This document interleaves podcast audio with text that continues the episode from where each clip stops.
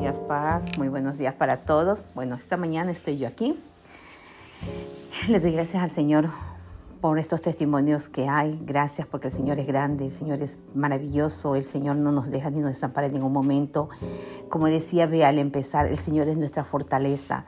El Señor es nuestra fortaleza. Yo tenía también el versículo de Salmos 31, Salmos 31, 7 que dice, me gozaré y me alegraré en tu misericordia, porque tú has visto mi aflicción, has conocido las angustias de mi alma. Y ahí estaba con Paula, miren ustedes, conociendo la angustia de su alma, pero la fortaleció y la llevó. Con la hermana que nos contó el testimonio, María el Socorro, igual, ahí estaba. Ahí estaba el Señor, ahí estaba el Señor. En esa aflicción Él estaba, Él la vio y Él estaba ahí. Y ve, empezó con un versículo que decía, y me gozaré en ti. No sé exactamente la cita bíblica, si vean no la comparte en el chat, sería maravilloso. Pero el Señor eso quiere, que nos gocemos cada día en Él, que nos gocemos cada día en Él, porque esta es una forma de edificarnos. Estamos ahorita eso en la, en la, en la iglesia, hablando de edificación, hablamos ya de liderazgo. Así que esta es una forma de ser edificados cada mañana en, esta, en estas palabras que recibimos de oración, en estas, en estas enseñanzas que recibimos cada mañana, porque cada, cada persona, cada predicador, cada invitado que trae una, una enseñanza es una experiencia vivida. Es una experiencia vivida, es una experiencia vivida en el Señor Jesús, es una experiencia vivida en lo que ya hemos aprendido, es una experiencia vivida en el depósito que está en nuestros corazones. Ah, yo creo que si abrimos el micrófono y preguntamos cuántos, cuántos de ustedes, de los que estamos conectados cada mañana, nos sale fortalecido y se siente así como, como no sé si se acuerdan la, la, la, la ¿cómo se llama? La caricatura de Popeye cuando se comía sus espinacas y él salía así, todo, se llenaban esos músculos y salía yo puedo con el mundo. Así, así nos sentimos cada mañana, porque es difícil, es difícil en este mundo tan loco que está en este, en este tiempo, es difícil en este mundo tan, tan desordenado que está, tan vuelto de cabeza, tan patas arriba, como podrían decirle, que a veces da miedo que a veces da miedo salir al mundo, pero si estamos, si estamos preparados, si estamos ejercitados, si estamos puestos con la armadura del Señor Jesús, va a ser un poco más fácil. No, va, no, no, no, no, no es que va a ser, ay, no, esto es pan comido. No, a veces no, a veces es un poco difícil, porque ahorita están tantas cosas, tantas cosas fuertes, tantas cosas fuertes que pasan que te asustan te asustan. Una de mis hijas tenía tanto miedo, decía, mami, no quiero ser mamá, no quiero tener un hijo a este mundo porque me da miedo. Si ahorita el mundo está como está, ¿te imaginas cuando sea un adolescente, cuando sea un joven, cómo estará esto? Porque el mundo está loco. Yo veía también a una una chica que yo sigo en las redes sociales, solo tiene un hijo, ella quería un segundo hijo y estaba en tratamiento para tener un segundo hijo, pero todas las cosas que ven, dijo ella, no, no, no, no, y habló con su esposo y dijo, no quiero más hijos, no quiero más hijos, con el que tengo me voy a quedar y no quiero más hijos, dijo ella. Y, la gente en las redes sociales, tú sabes, como la gente decía, hace que señala a la gente cuando alguien pone su punto de vista a veces en vez de quedarse callado, simplemente me respetes la página de esa persona. Le empezaron a decir muchas cosas. Y yo digo, bueno, tiene temor, tiene temor, hay que entenderle. No tiene Cristo en su corazón, no tiene Cristo en su corazón y hay temor. No sé, pero yo recién me enteré que el 30 de enero fue conmemorado como el Día Escolar de No Violencia y Paz. Fue conmemorado el 30 de enero por todas las cosas que están pasando, si no en las universidades, son los colegios, si no son los colegios, son las escuelas. Y está, está esto. No hace muchito ahorita mi hija estudiaba en un colegio aquí eh, y, este año ya no porque está en la universidad y hubo una, todavía me llegan esos emails y me llegó el email de que había, había una bomba y que estaban a todos los chicos los tenían refugiados en un lugar porque había una amenaza de bomba. Y tú te quedas, Dios mío, pero está en el pleno centro de Manasa. Hay un mall al lado de eso. ¿Cómo es eso que hay una, hay una, una amenaza de bomba? Y ya usted sabe cómo se ponen aquí enseguidita, al lado hay una escuela de como un correccional, y bueno, esa zona se puso alerta, porque el mundo que estamos viviendo es un mundo de caos, es, es, un mundo lleno de tormentas, es un mundo en el que a veces decimos nosotros, si nosotros que tenemos a Cristo en nuestro corazón, si nosotros que tenemos esa paz y nosotros que sabemos que tenemos que gozarnos y alegrarnos porque su misericordia está con nosotros cada día, ¿te imaginas la gente que no lo tiene? ¿Te imaginas la gente que no lo tiene? Sandra a veces en los miércoles que nos habla, nos habla de los, de los porcentajes de la gente que se deprime, de los porcentajes de la gente que está eh, con nervios, de la gente que tiene miedo y que tiene temor, porque cada vez eso está peor. También tenemos que el 31 de septiembre se celebra el Día Internacional de la Paz. el 31 de septiembre. Dice que la Asamblea General ha decretado que este día se dedique a reforzar las ideas de la paz en todas las naciones del mundo. O sea, la Asamblea General pide esto.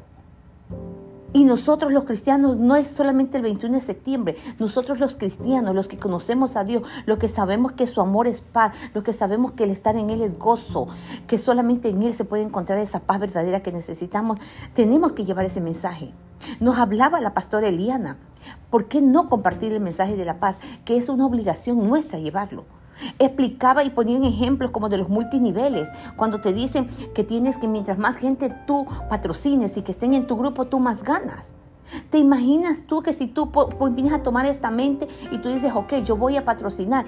Ellos te hablan, en lo que es mi compañía, nos hablan de 10. Y tú dices, bueno, ok, voy a patrocinar y voy a empezar con uno por día. Con uno por día. Y después vas subiéndole a dos, a tres, a cuatro, a cinco, hasta que llegues a poder hablar con 10 al día. Es un ejercicio, pero vamos a poder tocar a la gente. Porque a veces yo le decía el otro día a, a Vicky que me hablaba de una amiguita que está viniendo a la iglesia y yo le digo, ¿y tú alguna vez le hablaste de Jesús, mi amor? No, porque me da pena. ¿Y por qué? Porque yo tengo miedo que por mi forma de ser, mi forma de vestir, me rechace. Dije, no, mi amor, no. Porque tú no sabes si esa niña tenía en ese tiempo algún problema, porque tú no sabes si esa niña hubiera partido a la presencia. Ella hubiera tenido la salvación, mi amor, no. Entonces tú no debes callarte. Cuando tú conoces a alguien, es, no es una coincidencia, es una diosidencia. Dios te lo está poniendo para que tú puedas sembrar la palabra en esta persona. Entonces démonos cuenta que estos días el mundo mismo los está decretando como días. ¿Por qué? Porque cada vez estamos más locos, porque cada vez la paz es menos y solamente, solamente se puede en Dios, y nadie más. Entonces por eso este Día Internacional de la, de la Paz fue establecido desde 1981. Fue una resolución que puso la Asamblea. Entonces ya sabemos que el 21 de septiembre y el 30 de enero son días considerados de la paz. Son el uno escolar y el otro de la paz mundial.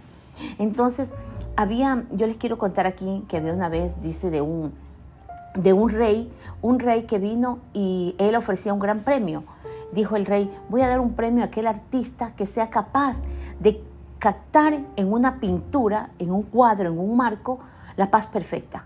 La paz perfecta. Él quería ver la paz perfecta. Quizás estaba también triste, quizás, quizás no sabía lo que era la paz, quizás quería ver en cuadros lo que significa la paz, porque él quizás no la tenía, es lo que yo pienso. Y dice, bueno, que concursaron bastantes artistas, bastantes artistas hicieron muchísimos cuadros, hubo una exposición completa en ese palacio, y de repente el rey empieza a observar y admira todas las pinturas, y había muchos invitados, muchos invitados, pero en este salón solo le llamaron a él dos Dos de estos cuadros le llamaron mucho la atención a él y él se detuvo y empezó a mirarlas. Y el primero dice que era un, lago, un lago muy tranquilo. Este lago era un espejo, dice, perfectamente se reflejaban ahí las plácidas montañas que lo rodeaban. Sobre, estas, sobre esto se, se reflejaba también un cielo muy azul con unas nubes bien formaditas blancas. Todos esto significaba paz. Todo esto al verlo daba paz. Y todos los que estaban ahí, todos los invitados pasaban y decían, sí, ese cuadro refleja paz, ese cuadro refleja paz. Bueno, viene el rey y dice del segundo, de la segunda pintura, que también tenía montañas. Esta segunda pintura también tenía montañas, pero estas montañas eran escambrosas, eran, eran unas montañas que estaban descubiertas, que daban un poquito como de miedo, pero sobre ellas había un cielo furioso, furioso, furioso, furioso, y en cual se veía que había una tempestad un aguacero o una lluvia, una tormenta, no sé cómo le llamarían ustedes, pero en Ecuador le decimos aguacero, habían rayos, habían truenos y bueno, era una cosa escalofriante.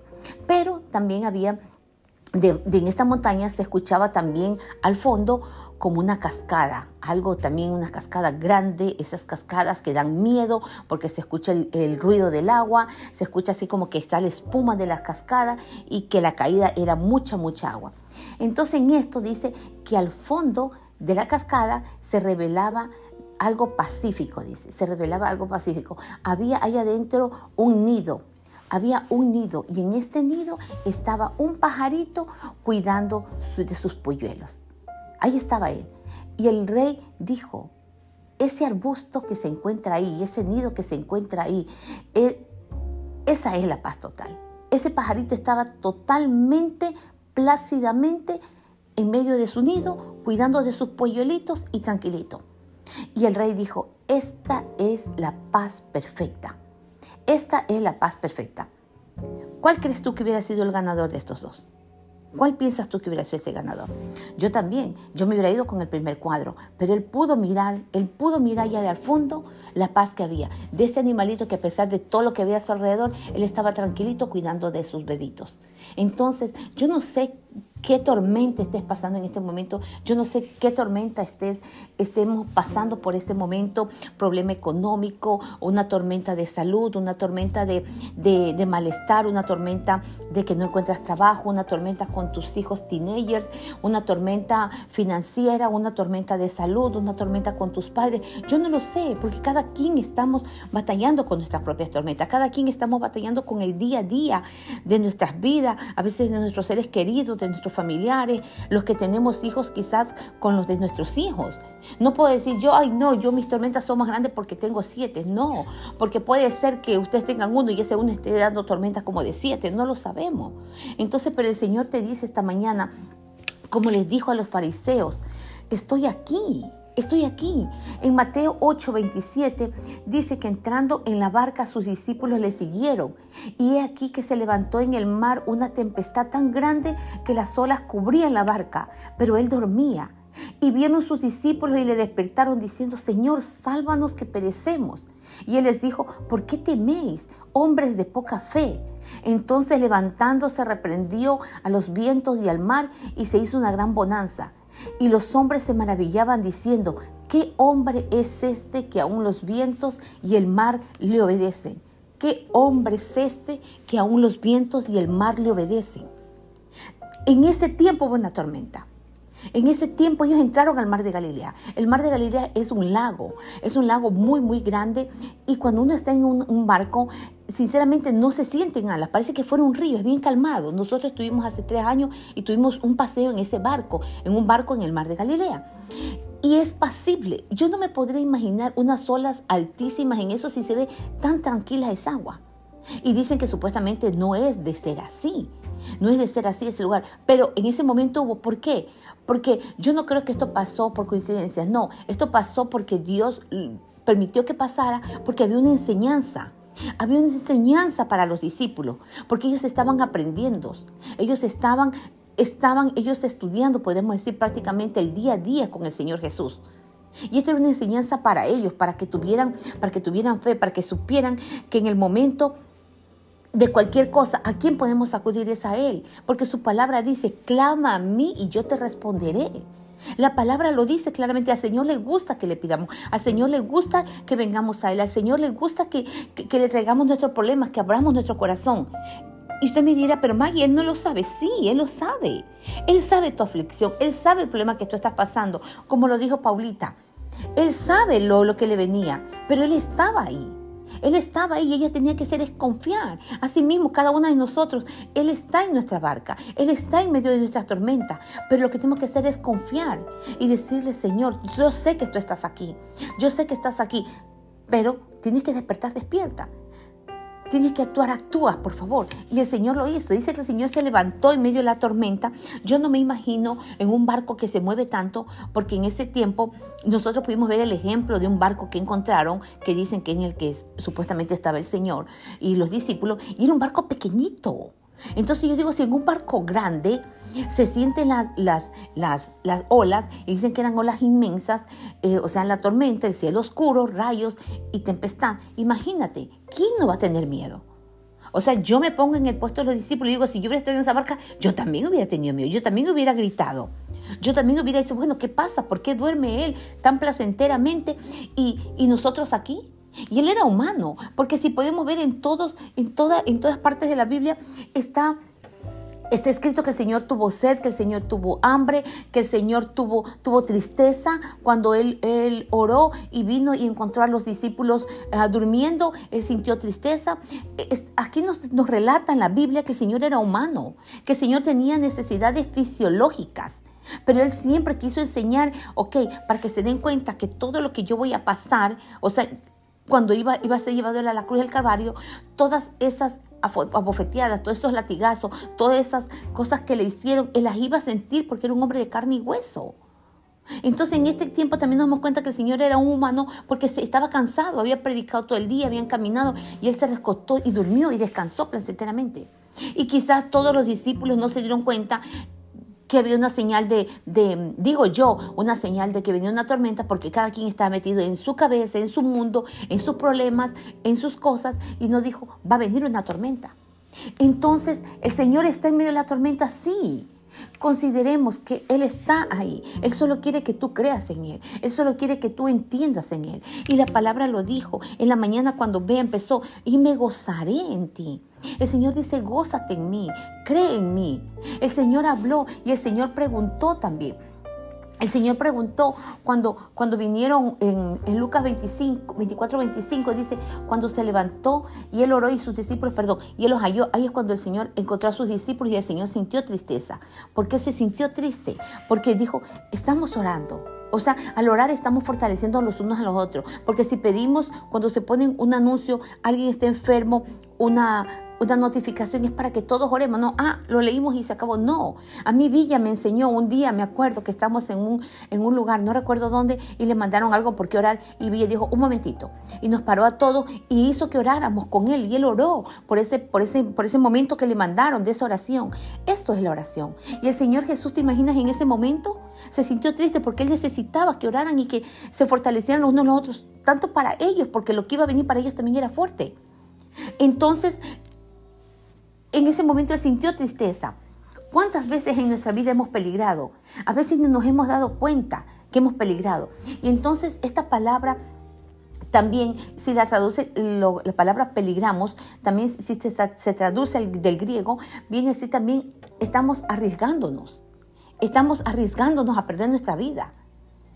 Ellos estaban arriesgando a perder la vida, sí, puede ser, pero en el Señor estaba en la barca y ellos no, todavía no habían caído en eso de que Él estaba en la barca. Pero cuando vieron el milagro que Él hizo, ¿qué dijeron ellos? ¿Quién es este hombre? Ah, yo creo que hasta ese momento reciente les prendió el foco y dijeron, este es el Rey de Reyes, porque hasta los vientos le obedecen. Hasta los vientos le obedecen, hasta el mar. Y dice que fue una bonanza. Una bonanza, o sea, me imagino se despejaron los cielos, salió el sol, vinieron esas nubes hermosas que se ponen en los cielos cuando estás en, en el mar. Este, el agua se quedó toda, toda tranquilita. Esas olas que amenazaban ya no amenazaron más. Entonces, ¿qué nos enseña esta mañana? Que, que sepamos que no, que no vamos a fracasar, que no vamos a caer, que el Señor está en tu tormenta, que solamente tienes que venir a Él y tienes que decirle, Señor, aquí estoy, Señor, estoy pereciendo, dile, Señor, tengo miedo, sí, Señor, estoy a punto de morir, sí. Sí, yo no sé cuál, como les decía a ustedes, cuál es la tormenta que están pasando ahorita, no lo sé, no lo sé. No, no, no sé por qué tienes temor, no lo sé. ¿Por qué tienes miedo? No lo sé. No lo sé, pero igual el Señor te puede decir como le dijo a los a los discípulos, hombres de poca fe. En otra, en otra, en otra versión dice, ¿por qué estáis miedosos, hombres de poca fe? Puede ser que nos diga de esta manera, perfecto. Él, él dice, aquí estoy, estoy en la barca. Estoy a tu lado, te está diciendo en este momento. Estoy a tu lado. Yo sé que no es fácil, pero el Señor Jesús te levanta. Él, él, está contigo, Él va a reprender los vientos, Él va a reprender el mar, Él hizo gran bonanza. Todos los testimonios que escuchamos cada mañana es para que nos fortalezca. Y es como para decir, hay una alabanza hermosa, no recuerdo el nombre ahorita, una alabanza hermosa que dice, y Él lo hará otra vez. Y yo esta mañana solamente te puedo decir, confiando en lo que yo he pasado, en lo que yo, en las cosas que me han pasado a mí, es que Él lo hizo. Él estuvo en mis tormentas físicas, materiales, espirituales, financieras, en cualquier tipo de tormenta que hayas tenido. Él ha estado ahí, Él lo ha hecho. Porque Él no lo va a hacer por ti, Él lo va a hacer por ti. Solamente tenemos que creer, tenemos que pensar, sí, Él lo va a hacer. Y como predicaba también hace dos semanas el pastor Uribe, no seamos como las vacas y huyemos de la tormenta, no. Seamos como los búfalos, vengamos, afrontemos la tormenta. No tengamos temor, porque el Señor está con nosotros. Él lo ha, Él lo ha prometido, que está y estará con nosotros, porque Él es el mismo ayer, hoy y siempre. Y Él va a estar contigo. Él en ningún momento te va a dejar ni te va a desamparar, porque eres la niña de sus ojos.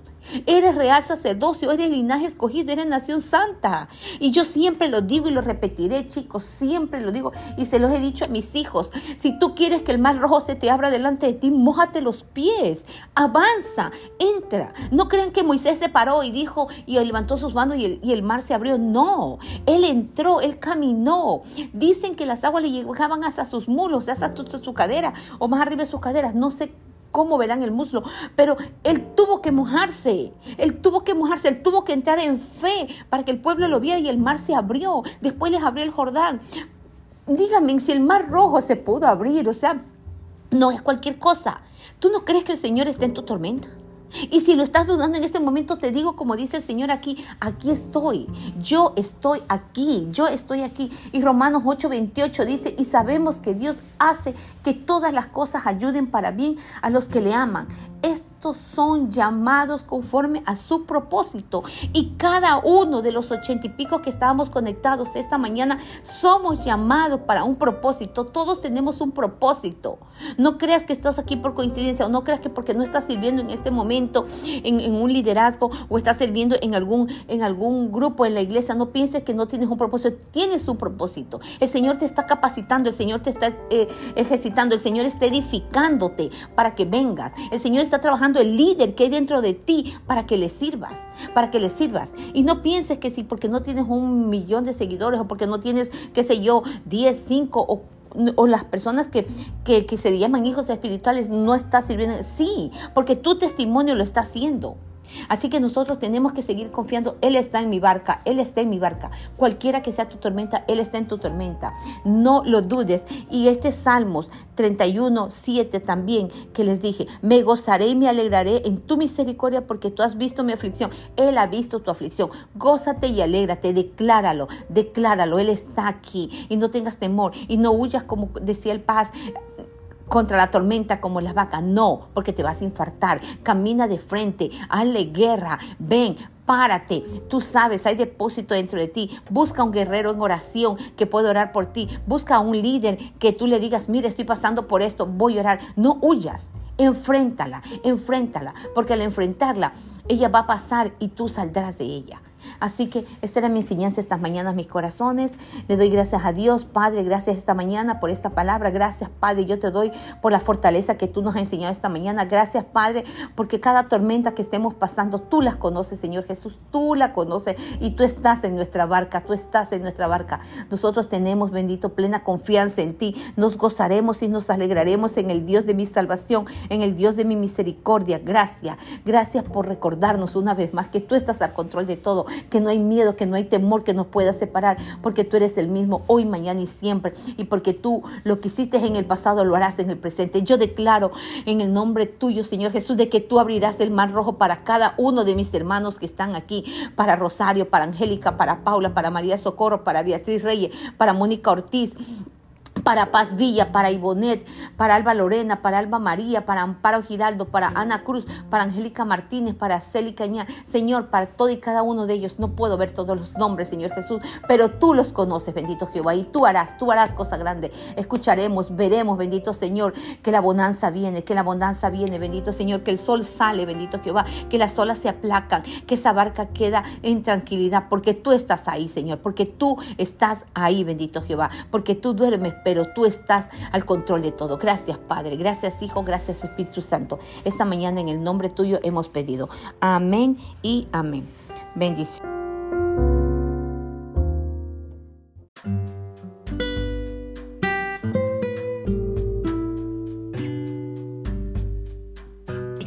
que le, le, he puesto, siguiendo la serie que estamos teniendo en la iglesia, que estamos hablando de adoración, este, este tema y yo lo venía, como que dice, estaba tomando notas, estaba escribiendo un poquito, que cada vez que siempre escucho algo, veo algo, o el Señor me habla en alguno de mis, de mis devocionales en la mañana, empiezo a tomar notas, empiezo a tomar notas.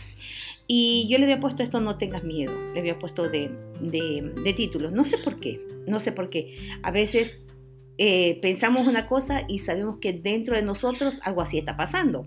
Y como siempre les digo, cuando les comparto una palabra, es porque yo estoy pasando quizás por algo parecido o he pasado por algo parecido. Y dice aquí el título, como yo le había puesto, hija mía, no tengas miedo, hijo mío, no tengas miedo, o quizás hijos míos, no tengan miedo. Eh, dice Ruth 3:11, y ahora, hija mía, no tengas miedo, haré por ti todo lo que me pidas. Todo mi pueblo sabe que eres una mujer ejemplar. Podemos decir una mujer ejemplar, podemos decir una mujer virtuosa. Según la, la traducción que tengamos, vamos a tener diferente significado en esta palabra después de mujer. Así que yo esta mañana les digo a cada una de ustedes, a las que estén con miedo, a las que estén con temor, por alguna mala noticia, por algún por alguna cosa que estén pasando con sus hijos, en su familia, quizás en su trabajo, quizás en sus, mm, en sus quehaceres diarios, porque a veces hay muchas cosas que nos atemorizan. Yo la otra vez hablaba del temor y les contaba de, un tema de una de una chica que sigo por redes sociales, la cual ya tiene temor de volver a ser madre, por el mundo como está, por las cosas locas que están pasando. Y a veces ese temor a veces nos, nos llega, no, nos, nos, nos invade y lo que tenemos que hacer es renunciar, porque en Dios, que es el verdadero amor, no hay temor. Y Él echa fuera todo temor, dice su palabra.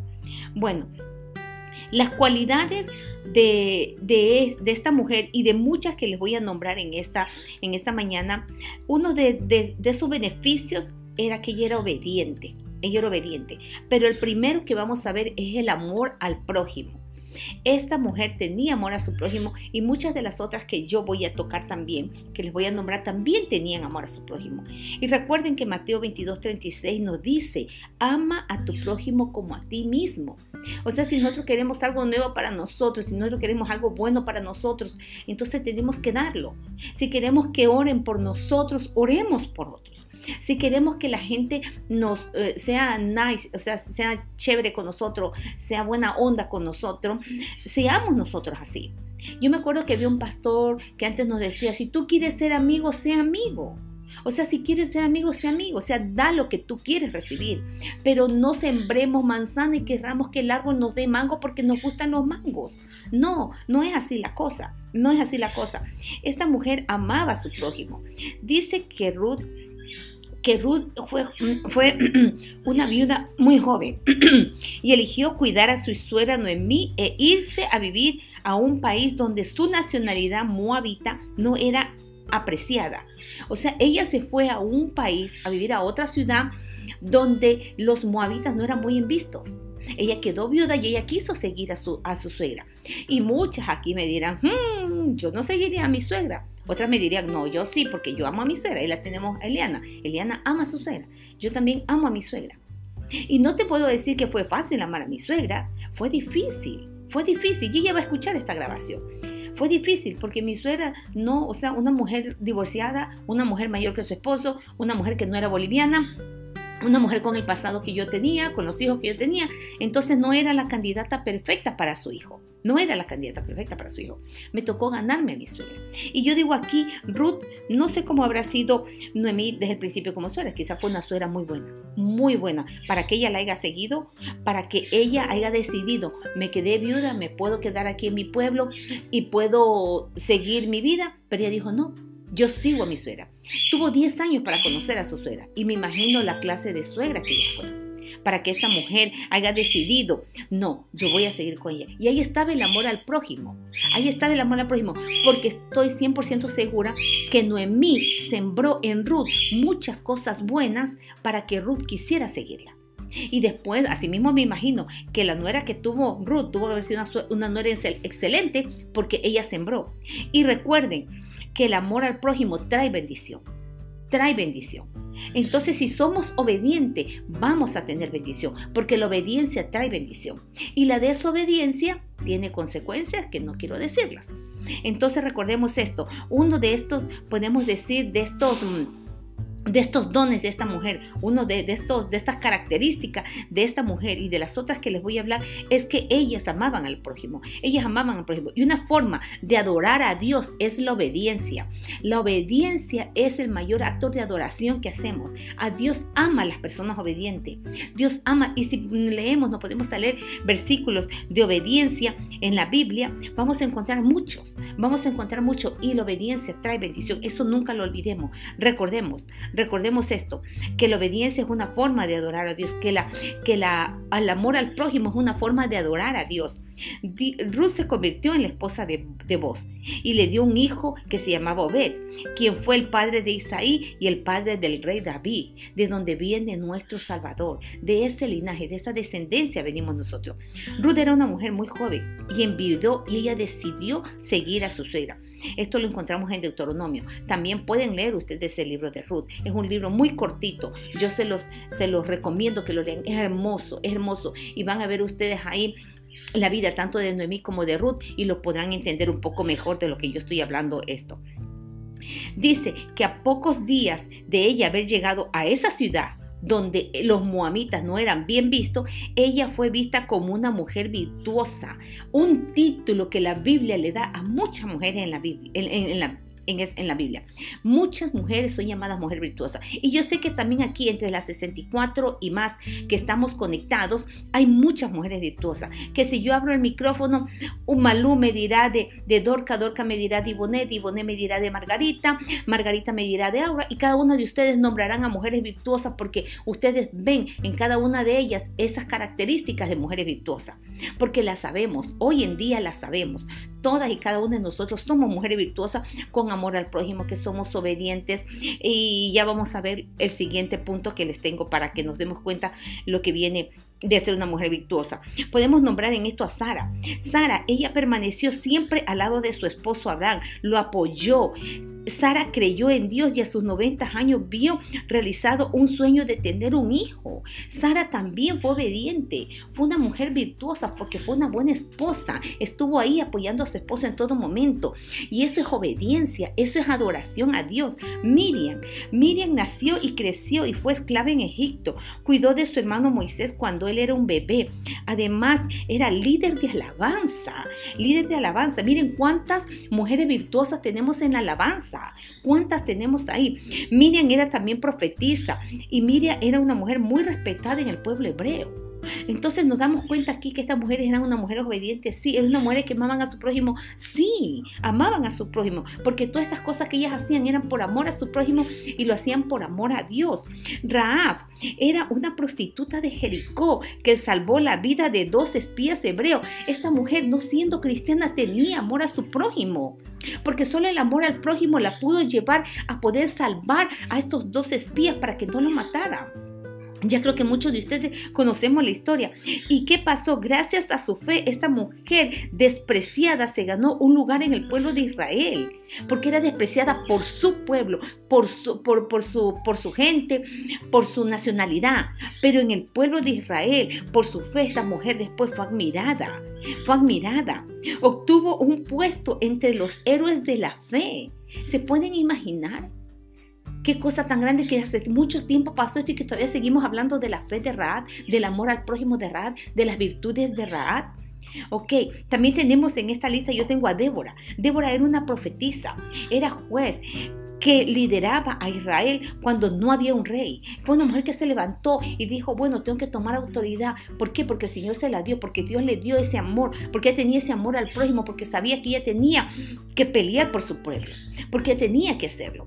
María era una jovencita sencilla que fue escogida para una gran misión para la mejor de todas, para la mayor de todas, para ser madre de Jesús. Y ella estuvo ahí, ella no dudó, ella pensó y ella fue obediente, siendo joven, no estando casada.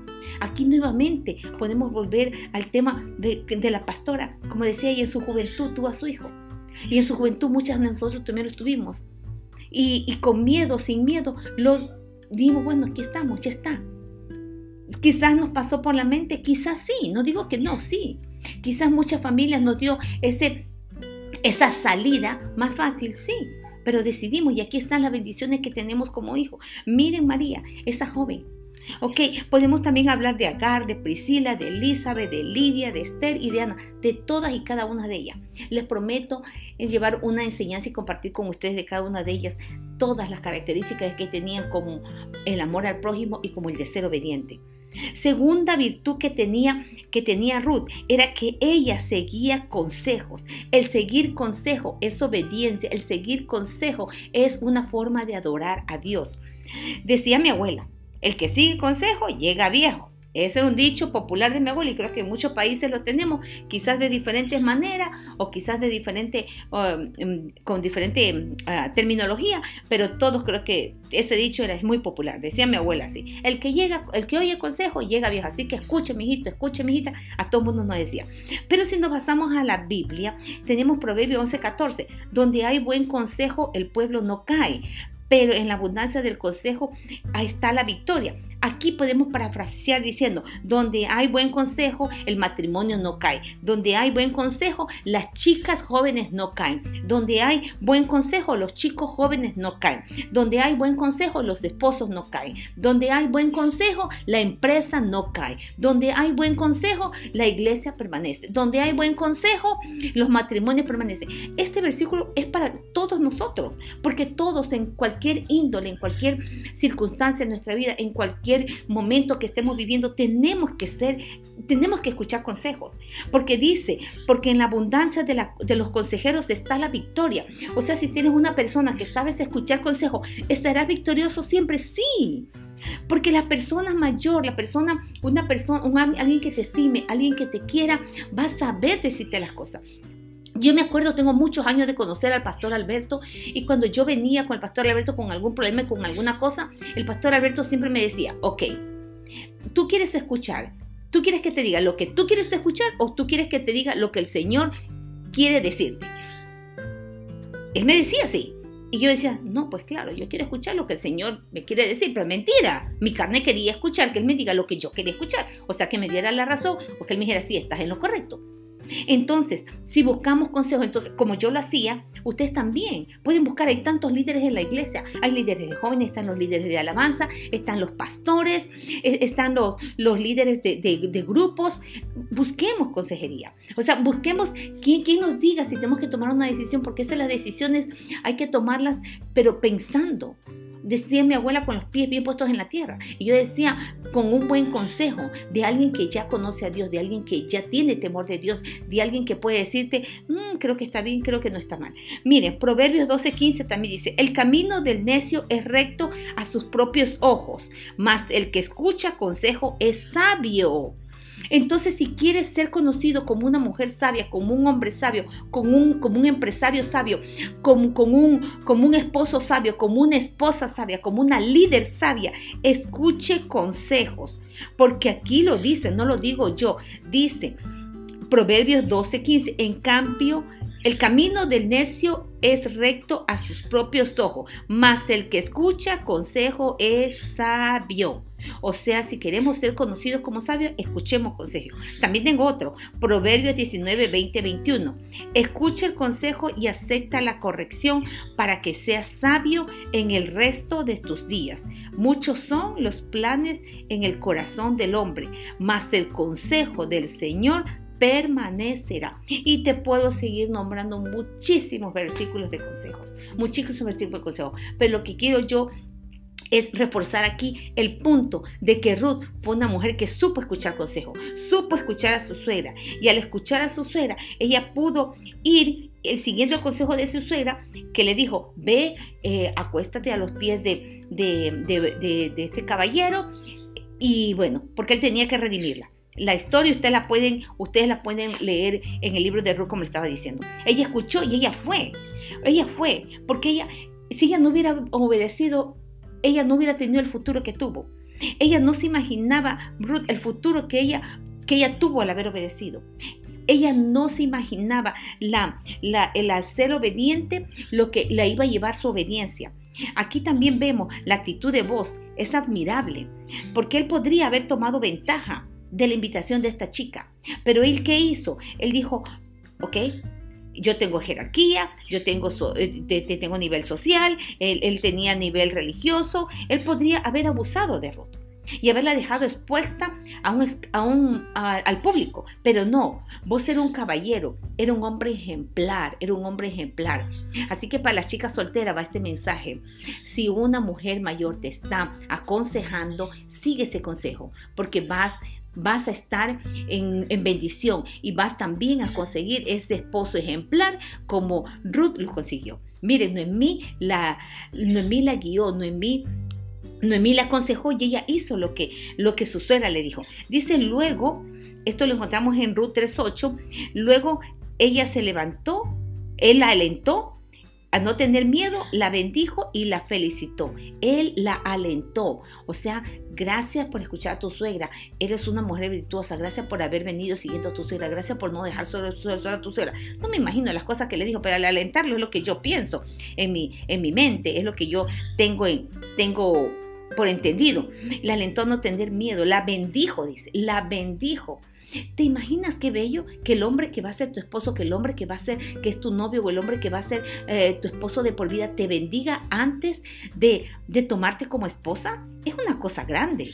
Él la felicitó, dice, y él la dejó pasar la noche ahí con él y le pidió que reposara, que se quedara, porque el regreso a su casa era, era un camino muy largo y a fin de protegerla de cualquier malentendido y difamación, él le pidió que se fuera antes de que amaneciera. Todo esto que les estoy leyendo está en el libro de Ruth, ustedes lo pueden leer. Él envió con obsequio a Noemí, a la autora del plan.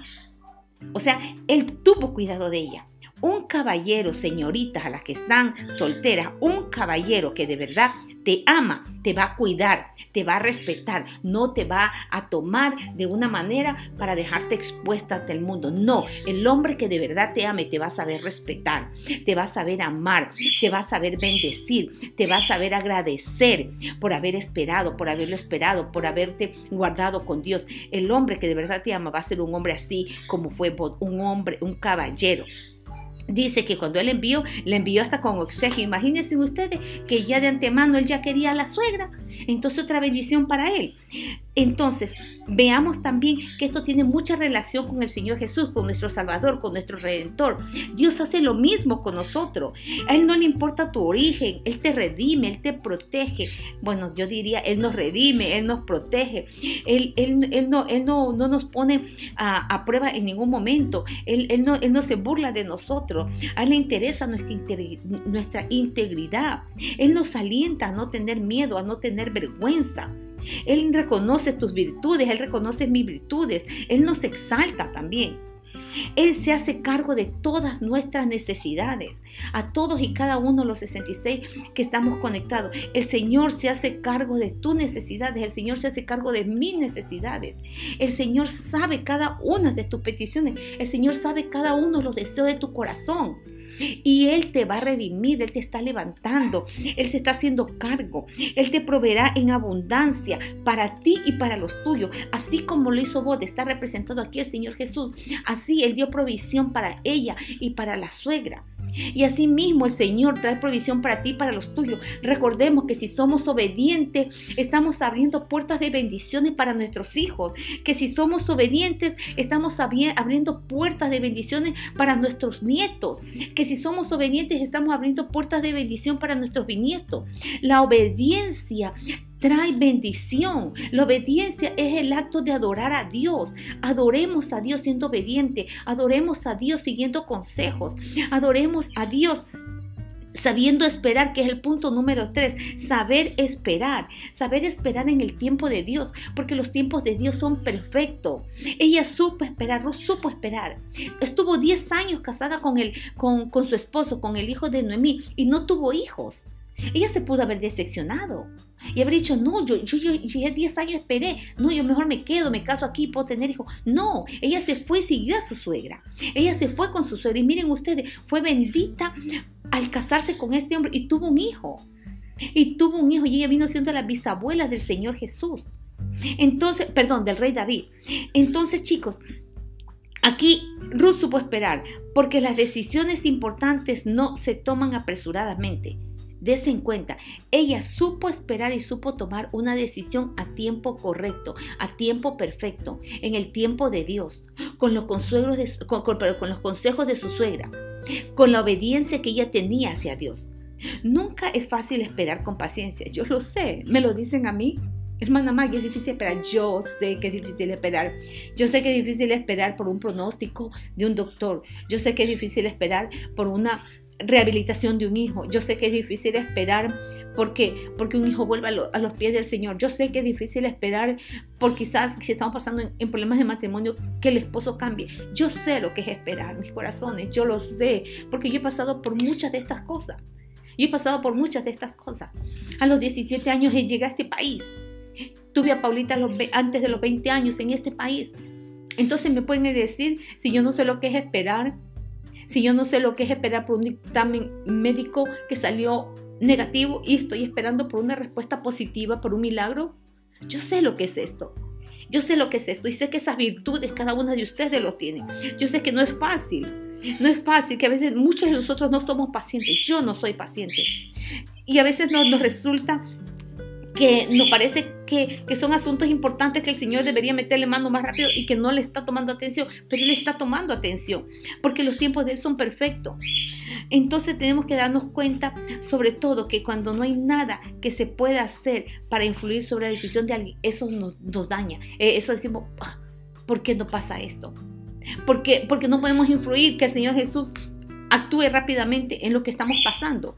Y a veces decimos, como que no le importa. No, sí, sí le importa. Pero tienes que saber esperar, tienes que saber esperar, porque el saber esperar es obediencia, el saber esperar es en esa espera que tomes consejo, en esa espera que tomemos consejo, que en esa espera el Señor nos va a hablar. Quizás el Espíritu Santo nos va a aconsejar, porque el Espíritu Santo también es nuestro mejor consejero, porque a veces escuchamos que el Señor nos habla, pero no queremos escuchar porque, ay, no, no es una voz audible. No, quizás me hicieron daño los frijoles que comí anoche y estoy pensando cosas que no debo pensar. No, no, no, no. El Espíritu Santo a veces nos está hablando, pero en nuestra humanidad, en nuestra carne, no queremos escuchar lo que tenemos que hacer y cómo tenemos que actuar. ¿Y Ruth qué hizo? Ruth oró. Y yo me imagino que en ese tiempo, en ese tiempo, para su decisión, ella lo quiso orar, esperar con su suegra, quizás ayudar entre las dos, quizás orar juntas para poder esperar la respuesta correcta que tenía que darle voz y la respuesta correcta que tenía que darle Dios. Podemos suponer que Ruth hizo eso. Sí, yo supongo que Ruth hizo eso. Yo supongo que Ruth hizo eso. Entonces recordemos que nuestro Redentor no rechaza nuestros derechos, que Él nos redime. Y así como Ruth y vos se convirtieron en parte de un árbol geonológico, disculpen que no sé pronunciar bien esta palabra, de Jesús, esto lo encontramos en Mateo 1.5. Asimismo, el Señor nos redime cada uno de nosotros esta mañana. El Señor tiene control esta mañana de cada uno de nosotros, de cada una de nuestras necesidades. No tengamos temor, no tengamos miedo, no tengamos miedo, porque esta mañana el Señor te dice que tú también heredarás heredarás con tus decisiones, con tu espera, con tu, con tus decisiones, con tu espera, con tu obediencia, con tu adoración, tú heredarás el reino de los cielos. No permitas, no impidas ser heredero del reino de Dios al no ser obediente, al no ser al no escuchar consejo, no lo impidas, no lo impidas. Y les vuelvo a recalcar el versículo que les leí al principio, Ruth 3:11. Y ahora Hijos míos, diré yo, no tengan miedo, haré por ti lo que me pidas. Todo mi pueblo sabe que eres una mujer ejemplar.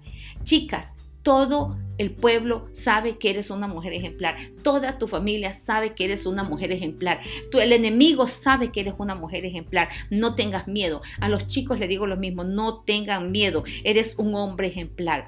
El mundo lo sabe. Tus, tus, tus conocidos lo saben. Tus amigos del trabajo lo saben. Eh, los trabajadores lo saben. Tu, tu familia lo sabe. Tus hijos lo saben, tu mujer lo sabe. Así que no tengamos miedo, no tengamos miedo, no tengamos miedo. Señor Jesús, te damos gracias esta mañana por esta palabra. Gracias bendito Jehová porque tú nos vuelves a, a recordar que no tenemos que tener miedo en ningún momento, que tenemos que tener la esperanza en ti, confianza en ti, bendito Señor. Así como tú lo hiciste en el tiempo pasado, tú lo harás en el presente, porque tú no tienes sombra de variación, porque tú eres el mismo hoy, mañana y siempre, Padre. Decidimos obedecerte esta mañana, decidimos o adorarte en la forma de obedeciéndote, Señor.